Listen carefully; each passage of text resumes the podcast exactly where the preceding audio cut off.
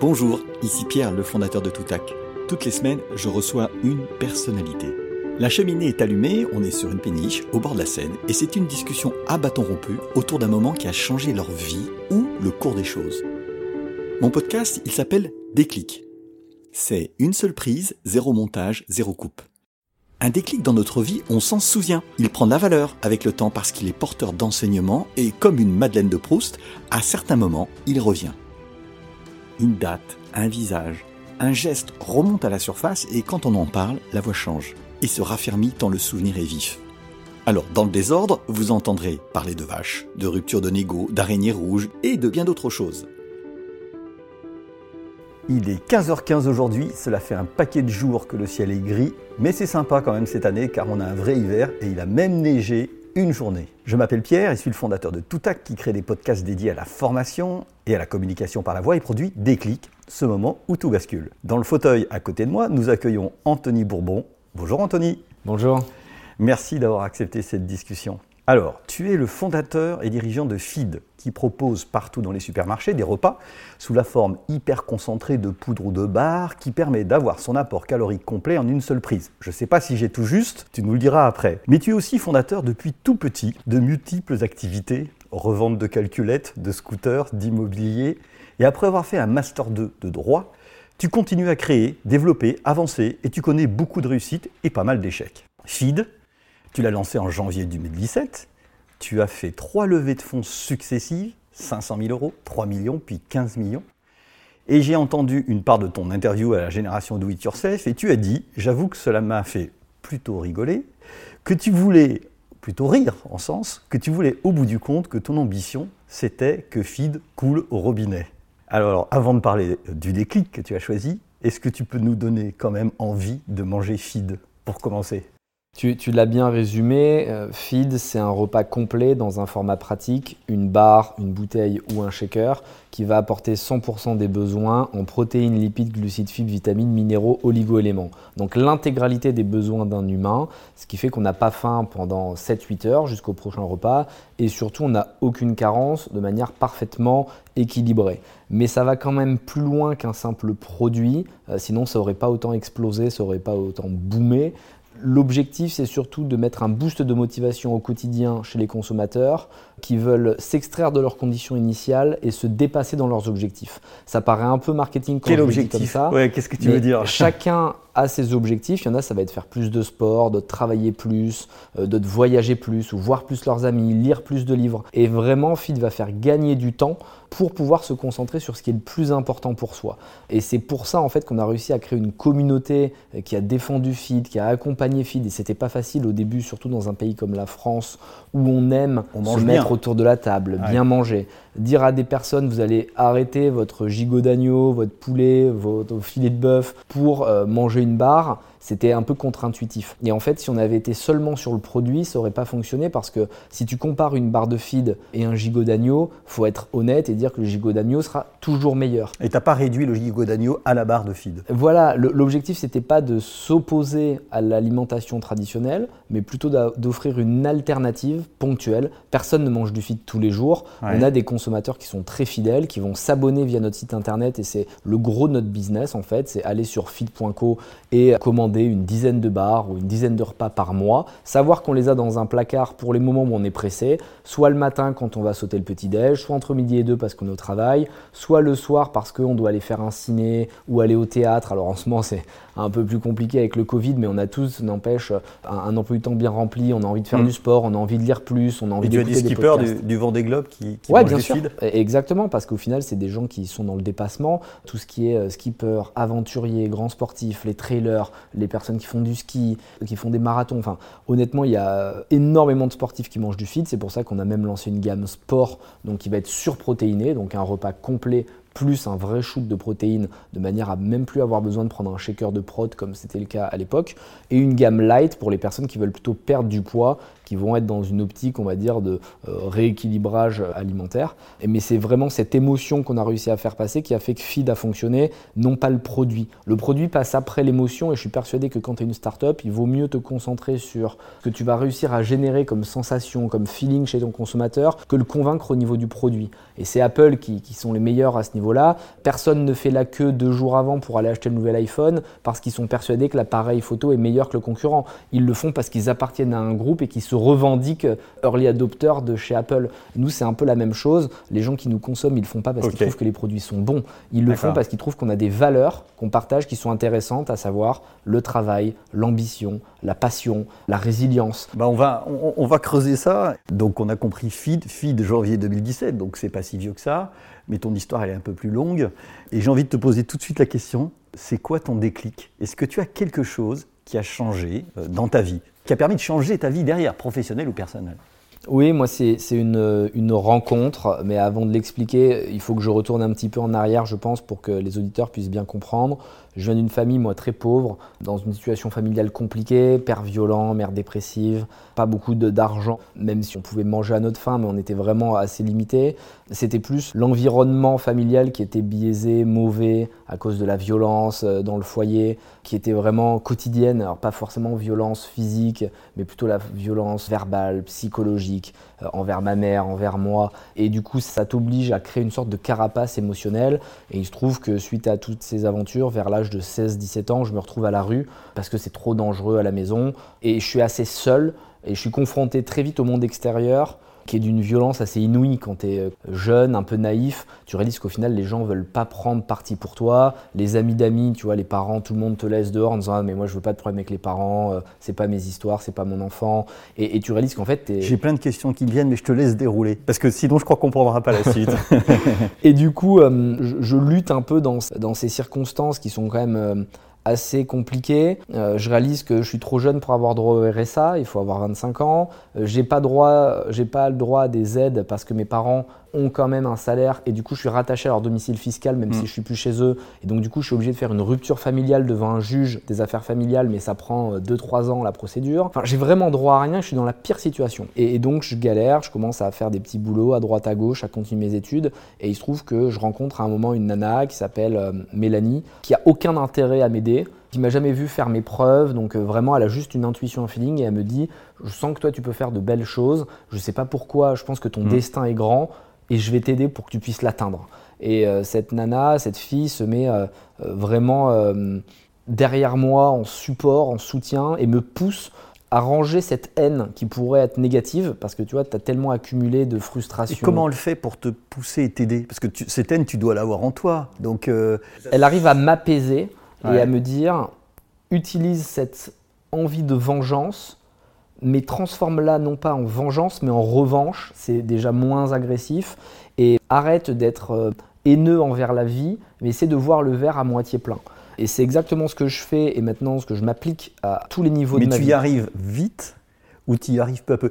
Est-ce que tu as un moment, tu vois, elle te dit quelque chose, ça, tu sens ton cœur qui s'arrête, ou ton esprit qui... Je sais pas, est-ce que c'est quelque chose, tu vois, il y a parfois des paroles comme ça qui rentrent en nous, est-ce que ça s'est passé comme ça ou est-ce que ça a été un, travail un peu euh, au long terme? Ça a été un travail plus long terme et moi je ne suis pas du tout quelqu'un de sensible au niveau émotionnel, c'est-à-dire que je mets énormément de barrières forcément à cause de mon histoire familiale. Tu sais, quand tu as des parents qui disent je t'aime et qui après te laissent dans la rue, tu comprends que les mots n'ont pas vraiment de valeur, que le plus mm. important ce sont les actes, en tout cas dans, ma vision des choses. Et donc cette fille, quand elle me dit ça au début, je me dis bon, ok, c'est joli, mais on va voir dans les faits ce qui se passe. Il y en a plein qui m'ont fait des promesses, plein qui m'ont dit qu'ils devaient m'héberger, etc., etc. Mais la différence avec cette fille et les autres, c'est qu'elle, elle a tenu ses engagements et elle m'a jamais dit je t'aime, mais elle me l'a toujours montré. Et c'est exactement ce que je demande. Elle avait quel âge? Elle l'avait, elle était très jeune aussi, on avait le même âge, donc 18-19 ans. Et tu étais amoureux? Je sais pas, parce qu'au final, on a une forme d'amour, euh, aujourd'hui encore, parce qu'on travaille toujours ensemble, même si on n'est plus, euh, on va dire, en couple. Euh, mais c'est plus un amour fraternel qu'un amour passionnel. Et je préfère en fait cet amour parce que l'amour passionnel, selon moi, est beaucoup plus fou, beaucoup plus sanguin, euh, beaucoup plus passionnel euh, par définition, et donc ça va, ça vient, c'est sinusoïdal, alors que l'amour fraternel, il te suit toute ta vie. Et je pense que. Mais tu n'as pas de frères et sœurs J'ai pas de frères et sœurs, et c'est un peu une sœur de substitution, une sœur d'une autre mère, on va dire. Et ce qui est beau avec l'amour fraternel, c'est que même si tu n'as pas la personne au téléphone pendant une semaine, deux semaines, ça t'empêche pas d'être en confiance et de pas euh, t'inquiéter. Alors que si tu es dans un amour passionnel, si ta copine ou ton copain euh, ne t'appelle pas pendant une journée, deux jours, trois jours, t'envoie pas un message, tu vas dire oula, c'est bizarre, il se passe quelque chose, il est en train de m'oublier. Et donc en fait, ça devient malsain parce que tu es un peu picousé à cet amour. Et je déteste cette sensation de manque, cette sensation de ne pas être dans le contrôle. Tu veux pas dépendre Je veux surtout pas dépendre parce que j'ai vu qu'en fait, quand tu dépendais d'autres personnes, tu pouvais te retrouver très rapidement dans une situation inconfortable. Et justement, avec Mélanie, c'était complètement différent. On était là de manière très pragmatique, rationnelle, quasi autiste. Hein. C'est-à-dire qu'on avait une relation quasi autiste. On était vraiment renfermés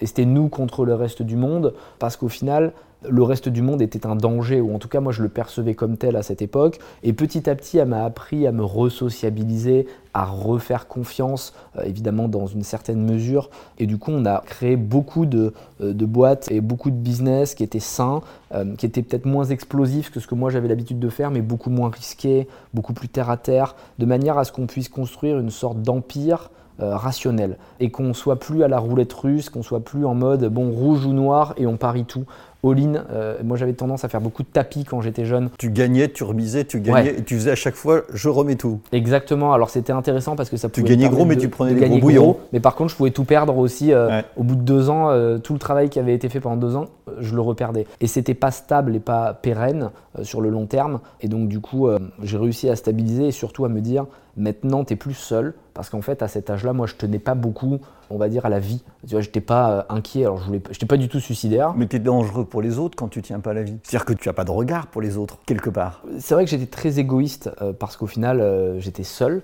Donc je pensais avant tout à moi et à mon bien-être. Et en réalité, quand euh, Mélanie est intervenue ou a croisé mon chemin, ça a changé mon paradigme dans le sens où pour le coup, je devais penser pour deux. Et je pouvais plus me mettre en danger et la mettre en danger de la même manière. Parce que si on n'avait plus d'argent, qu'on perdait tout, bon, bah, c'est elle aussi qui allait en subir les conséquences et c'était hors de question parce qu'elle s'était sacrifiée, entre guillemets, pour moi. Et il fallait que je lui renvoie l'ascenseur de la meilleure des manières possibles. Donc euh, c'était super intéressant d'avoir cette nouvelle charge, entre guillemets, sur les épaules et ça me permettait de me même si j'ai toujours tu vois, cet état d'esprit euh, très offensif, très guerrier, où je vais prendre du risque. Moi j'aime le mm. risque, mais c'était du risque quand même qui était plus maîtrisé, plus contrôlé. Il y a un mot que tu as employé, euh, qui est dire j'étais dans une famille pauvre, peut-être pas que financièrement, mais violence. C'est très très rare d'entendre quelqu'un dire j'étais dans une famille pauvre. En France, on va, on va employer des périphrases, on va dire euh, c'était pas facile, c'était compliqué, mais on dit pas pauvre. Et toi, tu dis, bah, j'étais dans une famille pauvre. C'est parce que tu trouves que c'est le bon mot, parce que tu as envie de dire les choses telles qu'elles sont. Tu vois, c'est pas banal, quelqu'un qui te dit ça. On est en France, en 2021. Il te dit, bah ouais, j'étais d'une famille pauvre, on n'entend pas. C'est vrai, tu as raison. Et c'est pour ça que j'utilise ce mot, parce qu'il faut assumer son histoire et hum, justement être authentique au maximum pour réussir. Et j'ai fait cette erreur en étant jeune de vouloir m'inventer une vie, de vouloir raconter une autre version alternative. Ouais, encore jeune. Ouais, c'est vrai, mais j'ai toujours ce, biais. T'as l'impression d'avoir vécu plusieurs vies? Oui, vraiment. Euh, mais ça, c'est. Toutes les personnes qui me connaissent me disent Anthony, c'est fou quand je raconte vraiment dans le détail tout ce que j'ai fait. J'ai eu plein de vies et j'ai vraiment eu de la chance, de la malchance, plein d'étapes, plein d'enseignements.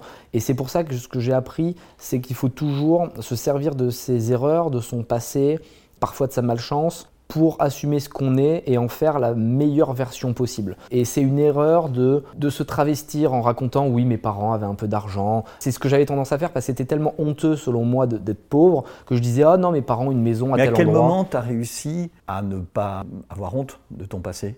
Quand j'ai commencé à gagner de l'argent, et en fait j'ai réalisé que quand tu réussissais, les gens d'une manière ou d'une autre t'admiraient, et que quel que soit ton passé, tu devais au contraire en faire une fierté et raconter vraiment comment ça s'était passé, pour pouvoir transmettre un maximum d'émotions.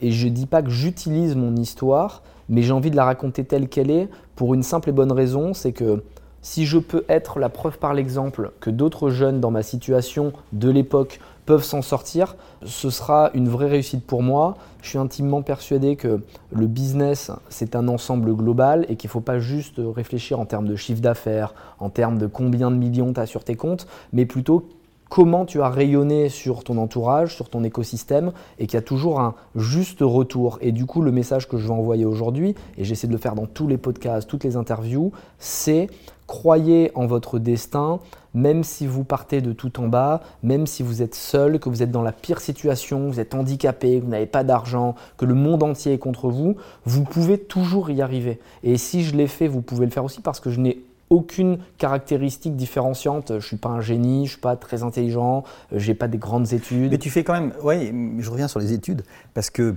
euh, tu fais quand même des études, tu fais un master 2 de, droit. Tu aurais pu, si j'écoute ce que tu nous dis, tu as assez vite commencé à te débrouiller pour gagner de l'argent, pour t'en sortir. Pourquoi tu as fait des études? Parce que si ça marchait, ce côté-là, plus Mélanie, tu avais déjà deux pieds, si je puis dire, pourquoi tu as continué à faire des études? À quoi ça t'a servi? C'était pour apprendre à faire le caméléon et je m'en suis servi comme une expérience sociale. J'ai observé ce qui se passait autour de moi et c'est vraiment ce qui manque à certains entrepreneurs qui viennent de la rue et c'est ce que j'essaie moi de leur transmettre. Il faut avoir des codes. Euh, et même si euh, je détestais la bourgeoisie, même si je détestais les grandes écoles, même si je détestais tu sais ce que qui es un bourgeois maintenant. Maintenant, je, alors je suis un bourgeois, mais pas, pas dans le sens du de Larousse. Karl Marx. Euh, parce que, alors, c'est hyper intéressant la définition du Larousse, parce que j'ai eu ce débat il y a pas longtemps avec un ami qui m'a dit la même chose.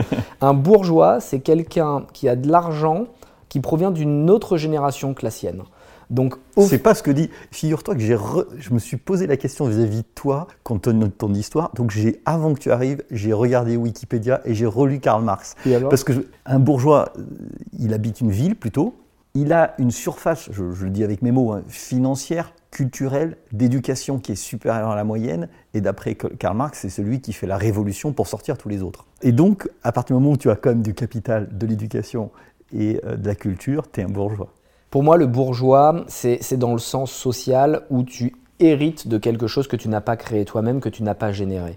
Et je suis clairement un capitaliste. Si euh, on veut aller sur le côté, euh, sur la vision de l'argent, je pense que euh, avoir une grosse ambition financière, c'est pas du tout quelque chose de mauvais. Et la preuve, moi, je sais que je serai milliardaire et je veux être milliardaire, non pas pour la somme d'argent que j'aurai sur mon compte en banque, mais parce que je veux avoir un impact maximum et envoyer un message fort qui dit fils de contrôleur et de mère dépressive vendeuse je suis milliardaire. Et si je peux le faire, ça veut dire que plein d'autres vont le faire aussi. Et ça, c'est un véritable message euh, d'espoir envoyé à tous les jeunes qui aujourd'hui sont dans une situation difficile, parce que malheureusement, quand tu prends l'écosystème startup, et je le connais bien, il n'est pas du tout représentatif de ce que j'ai vécu, de ce que j'ai observé de mon parcours. C'est toujours des personnes qui viennent de grandes écoles, qui sont euh, très bien connectées, qui ont eu du love money dans leur premier tour de table, donc c'est-à-dire que des proches ont mis beaucoup d'argent dans leur startup au début, les parents sont pour la plupart du temps CEO ou CMO ou en tout cas chief quelque chose.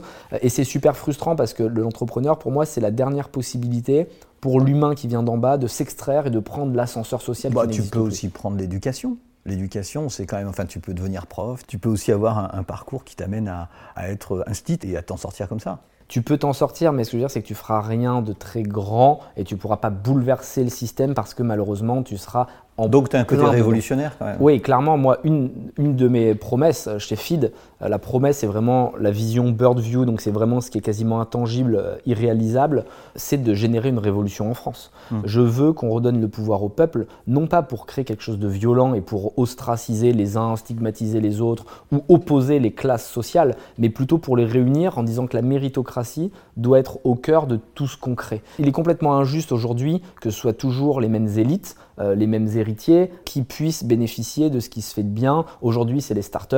Euh, c'est un super modèle parce que tu peux lever très facilement des dizaines de millions d'euros, faire du cash out, recruter plein de gens. Sauf que ceux qui en bénéficient, c'est ceux qui ont fait les grandes écoles, ceux qui ont été poussés vers ce segment parce que leurs parents sont bien au courant de ce qui se passe et qui vont les diriger vers cet écosystème. Euh, celui qui vient d'en bas, et je pense que euh, toutes les études sociologiques, et la dernière en, date, c'est celle de Bernard Lahire qui a écrit un livre qui s'appelle Enfance de classe qui en parle, il montre qu'en fonction de ton lieu de naissance et de ta famille de naissance, tu as 99% de chances en moins que celui qui est bien né en Ile-de-France et qui va, euh, qui va chez Henri IV euh, ou qui fait des grandes écoles.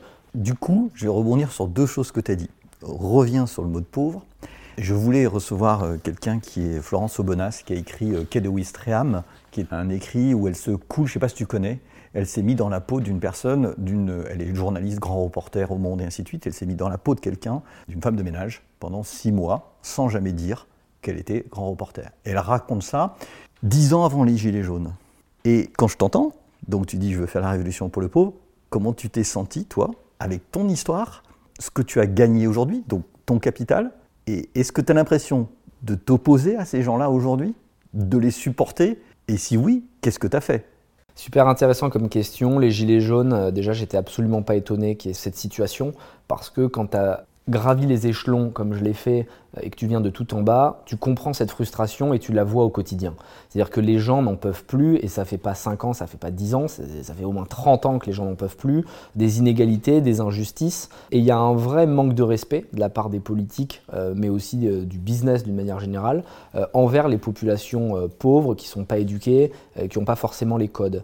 Donc je suis complètement aligné avec l'énergie qui est dégagée par les Gilets jaunes et je pense que c'est superbe de voir des gens pendant six mois venir tous les samedis dans le froid manifester, exprimer leur mécontentement. La seule chose où je suis en désaccord, c'est sur la méthode et ça manque de leadership. C'est-à-dire qu'en fait, il n'y a pas de vision, il n'y a pas de leader, personne ne donne un objectif clair et c'est un peu ce qui a fait en même temps la beauté du mouvement parce que ce n'était pas politisé, mais en même temps sa propre destruction. Et, et cette frustration, ça les a amenés à faire exactement la même erreur que j'ai faite moi quand j'ai commencé. C'est utiliser l'énergie qui est positive de manière négative en cassant des vitrines, en cassant mm. des voitures. Et ça, ça ne mène à rien. Et j'ai fait ces mêmes erreurs, moi, quand j'étais jeune. J'avais une frustration envers les héritiers, une frustration envers les riches.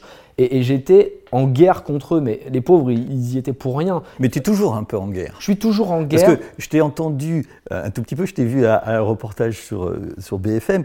J'ai déjà entendu ce que tu disais sur les jeunes de la French Tech et ainsi de suite, héritiers, ainsi de suite, ce qu'on sait sociologiquement. Tu es toujours un peu en guerre. C'est-à-dire que ce n'est pas une guerre contre eux, mais je veux pas leur laisser euh, l'espace public pour qu'ils s'expriment sans avoir de contradiction. Je veux pas les détruire, euh, mais par contre, je veux donner une chance à ceux qui viennent d'en bas de pouvoir faire comme Tu vas t'isoler en faisant ça Ouais, mais c'est absolument pas grave parce que je pense qu'il faut être clivant et être ce qu'on est. Et je vais pas prendre un personnage qui ne me représente pas, qui ne me ressemble pas, en faisant le mec bien pensant, qui est proche de la bourgeoisie, des grandes écoles. Ça ne me va pas. Moi, j'aime m'opposer, mais je m'oppose toujours dans le calme et la sérénité. C'est-à-dire que je vais jamais aller frapper quelqu'un. C'est vrai que tu es très calme quand on te voit là, euh, malgré des questions qui sont pas embarrassantes parce que tu sais y répondre, mais tu restes très très calme. Ouais, je reste calme parce que j'ai compris que l'énervement ne menait à rien. Et c'est pour ça que euh, les CEO que je stigmatise en interview, la plupart me parlent en fait et me comprennent parce que s'ils sont intelligents, et la plupart des CEO sont intelligents, euh, je ne dis pas du tout que c'est des gens bêtes, qui méritent pas d'être à leur place, c'est des gens brillants,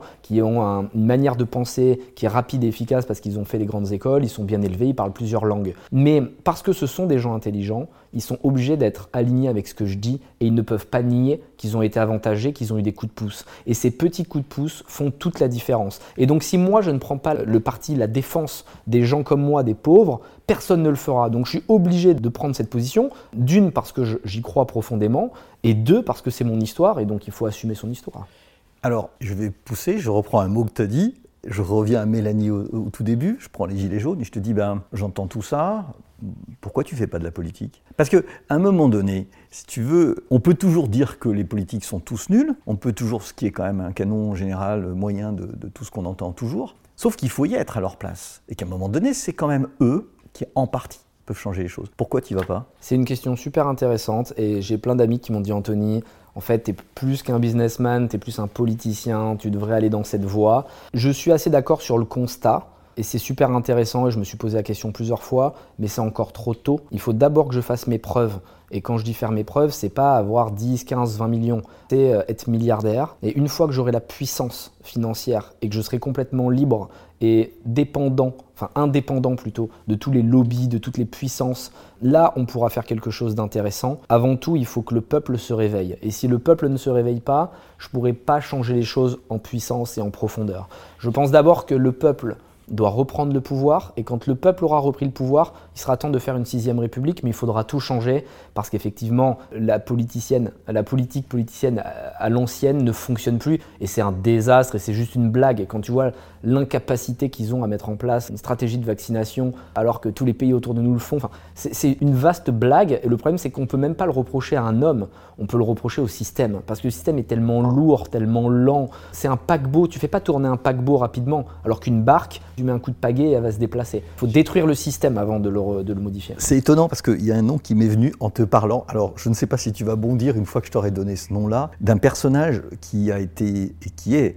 qui a été un homme d'affaires avec une réussite époustouflante, un échec époustouflant, qui a été ministre. Tapis. Ouais, exactement. Bernard Tapie.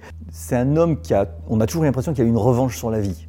On peut en penser ce qu'on veut, on peut se dire le crédit lyonnais, on, on est encore en train de le payer, tout ce, tout ce qu'on veut. Mais au bout du compte, il a fait le pas, sous un gouvernement socialiste, avec François Mitterrand, d'être ministre de la Ville. C'est un, nom qui revient souvent et plusieurs fois quand on a fait des podcasts, on a reçu des commentaires. Bernard Tapie, nouvelle génération. Je ne savais pas. Et, c'est super intéressant et, je pense toujours que quand il y a un pattern et quelque chose qui revient régulièrement de la part des auditeurs ou des, intervieweurs, c'est qu'il doit y avoir une part de vrai. Moi, c'est quelqu'un que je respecte parce qu'il a essayé de faire bouger les choses. Je prends en adéquation avec tout ce qu'il a fait, mais au moins c'est quelqu'un qui s'est impliqué, qui a été clivant. Moi, j'aime les gens clivants qui osent assumer leur position. Et effectivement, euh, pour aller plus loin dans la réflexion, je suis persuadé que les businessmen ou les gens qui créent de la valeur seront bientôt obligés d'avoir un rôle politique. C'est-à-dire que le business à l'ancienne, où tu faisais juste de l'argent euh, d'un point de vue très capitaliste au sens premier du terme, sans penser à ce que tu vas renvoyer, à ce que tu vas générer comme valeur autour de toi, c'est terminé. Et d'ailleurs, les gens ne voudront plus consommer pour ce genre d'entreprise. Donc le business va se rapprocher de la politique et le politique va se rapprocher du business. Et je suis convaincu, et on en parle souvent avec des entrepreneurs, qu'un jour, la France ira tellement mal qu'il faudra que des entrepreneurs reprennent le contrôle et reprennent le pays, mais ce ne sera pas une personne qui sera présidente ou qui prendra les décisions, ce sera une sorte de groupe, on remettra le pouvoir entre les mains de la société, entre les mains du peuple, et on sera vraiment au service du peuple en fait, un peu comme les Grecs, c'est-à-dire qu'on ne sera plus gouverné ou dominé par ces gens. La convention citoyenne qui a été faite après les Gilets jaunes, elle est issue de cela. Euh, qu'est-ce que tu en penses? Les 150 personnes qui ont été mises en place pour euh, réfléchir sur notre avenir euh, d'un point de vue écologique Ça n'a rien donné parce que c'est toujours de la communication et c'est pas en profondeur que c'est changé. Je pense que c'est un peu comme les lois. Pour avoir fait une fac de droit, c'est pas en accumulant des nouvelles lois chaque année qu'on va réussir à mieux légiférer. Il faut des, des principes fondamentaux qui soient beaucoup plus simples. Il faut que la société soit beaucoup plus efficace et il faut tout détruire pour reconstruire. Et je pense vraiment qu'il ne faut pas avoir peur de se remettre en question. Et pourquoi une startup fonctionne ou pourquoi des startups explosent, c'est parce qu'en fait une startup, c'est ni plus ni moins qu'une machine qui éternellement va essayer de trouver son propre product market fit, qui va essayer de trouver son modèle inlassablement et qui ne va pas avoir peur d'échouer. Le souci des gouvernements, c'est qu'aujourd'hui ils veulent être réélus dans 4 ans et donc ils ne peuvent pas prendre de risques. C'est comme maire bâtisseur, un maire qui commence à bâtir, il sait qu'il ne sera pas réélu et donc ça va le mener à sa perte, donc il préfère ne rien faire. Donc aujourd'hui les hommes politiques n'osent plus prendre de risques et ils restent dans leur confort parce qu'ils pensent à leur propre bonheur. Je pense qu'il faut avant tout avoir réussi, de manière à aller faire de la politique non pas par arrivisme ou par, euh, parce qu'on a un objectif final, mais pour le bien de l'autre. C'est un mm. peu comme quand tu montes une fondation.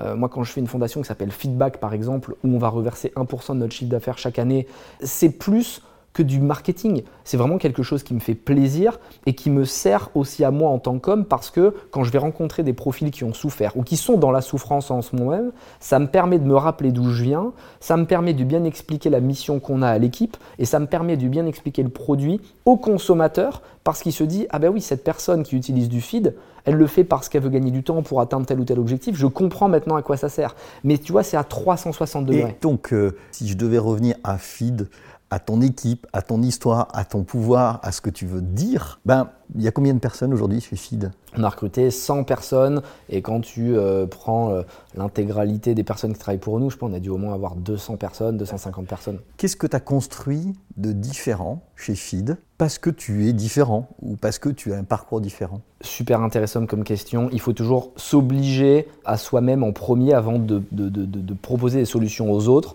Et donc j'ai tout intérêt à être capable d'exécuter des choses intéressantes chez FID avant de vouloir prendre plus. C'est un peu ça mon idée, ouais. Tu as, complètement raison. Nous, on a construit dès le début quelque chose d'assez novateur dans les startups chez FID, c'est qu'on ne recrute pas sur le CV. C'est-à-dire qu'on n'en a rien à faire de ton éducation, de quelle école tu as fait, quelles sont tes expériences. À titre personnel, je ne regarde jamais le CV des candidats qui viennent dans mon bureau. Je veux avant tout avoir un échange entre humains et comprendre ce qui le motive à rejoindre l'aventure. Je vais privilégier et faire primer l'envie, l'ambition, la détermination, les yeux qui brillent, en somme les valeurs de feed qui sont affichées sur tous nos murs, à son parcours, parce qu'en réalité un parcours, c'est ni plus ni moins guidé par les parents la plupart du temps, les parents qui te payent des bonnes écoles, puis après qui t'envoient à HEC. Donc c'est pas fondamentalement ce que la personne veut. Moi je veux comprendre ce qu'elle a en elle. Et un bon entretien pour moi c'est un entretien qui finit quasiment dans les larmes. Dans les larmes, soit parce qu'on a été parlé de quelque chose qui bouleverse, soit par des larmes de motivation, de haine ou d'envie. Et quand je vois quelqu'un qui a les yeux qui brillent ou qui a vraiment le couteau entre les dents quand il débarque dans mon bureau, Là, je vais lui tendre la main. Et là, même s'il n'a pas les skills nécessaires, je vais faire en sorte de le former, faire en sorte de le Il n'a pas les compétences, tu veux dire Oui, les compétences. Et du coup, vraiment, ça, c'est la première chose qu'on a mis en place, c'est savoir le mérite au cœur de tout. Et il n'y a pas de manager de manager. On a fait un org chart qui est parfaitement horizontal. Tu peux traduire en C'est-à-dire que org chart, c'est une organisation de recrutement. En gros, c'est la pyramide qui est habituelle. Tu as le CEO en haut, après, tu as des top managers, ce qu'on appelle les head-off, les têtes. Euh, et après, tu as les managers, euh, lead, etc. Et c'est très vertical, c'est-à-dire que une personne en bas de euh, l'échelle à 5 ou 6 supérieurs. Nous, on a fait un système de qui est horizontal, c'est-à-dire qu'en fait, il y a des task force, donc c'est-à-dire des mini-armées, des mini-squads de personnes qui sont toutes opérationnelles, qui sont leadées par quelqu'un qui vient de leur verticale. C'est-à-dire que par exemple, ma force de vente en GMS, donc euh, chez Franprix Monoprix, le, lead, donc le, le, chef entre guillemets de ce squad, c'est quelqu'un qui vient du terrain, qui était un sales, qui arrivait par en bas c'est ce qu'on appelle du bottom-up aux États-Unis. C'est quelqu'un qui monte les échelons plutôt que quelqu'un qui passe par-dessus. Et du coup, à tous les niveaux de la boîte, que ce soit marketing, euh, branding, euh, sales offline, online, euh, la finance, les opérations, tout est complètement horizontal et les gens sont mélangés entre pôles. C'est-à-dire qu'il n'y a pas un pôle offline de son côté et le marketing de l'autre. Il y a des personnes du marketing dans le squad GMS et il y a des personnes du squad GMS dans le squad marketing. De manière à ce qu'en fait l'information puisse ruisseler très rapidement et se propager dès qu'on prend une décision. Ça nous offre de l'agilité maximale, une rapidité d'exécution qui est incomparable et surtout ça nous évite de se lasser parce que les gens font plein de choses différentes. Euh, elles, peuvent travailler aussi bien dans un squad que dans un autre et toutes les semaines ça évolue, ça bouge très vite. Est-ce qu'ils ont en tant qu'entrepreneur, je me suis souvent posé la question, et euh, j'en parle avec d'autres amis, est-ce qu'ils ont du capital et est-ce que c'est important? Est-ce que c'est, et je te poserai la question, je te la pose tout de suite, est-ce qu'il n'y a pas une part d'illusion là-dedans? Alors, Parce que je sais qu'ils ont du capital, je, l'ai lu quelque part. Pour moi, euh, c'est la clé. Ou au du BSPCE, des choses comme ça. C'est les BSPCE, donc c'est des bons de souscription, c'est comme des stock options de start-up. Euh, ils ont des parts de la société ils ont l'équivalent de 4 ans de salaire en part de la société. C'est-à-dire que quelqu'un qui gagne 50 000 euros, il va avoir l'équivalent de 200 000 euros en bons sur la dernière valorisation de la boîte. Donc c'est-à-dire que l'objectif pour eux, c'est de créer de la valeur, et plus ils vont être capables de créer de la valeur dans l'avenir, plus leurs BSPCE vont prendre de la valeur aussi. Donc ce n'est pas quelque chose d'acquis, et j'y crois profondément, c'est-à-dire que c'est hors de question que quelqu'un qui arrive, par exemple en 2021 aujourd'hui, il puisse bénéficier du travail qu'on a fait pendant trois ans. Ce ne serait pas logique. Par contre, il va bénéficier de tout ce qui est créé après 2021. Mhm.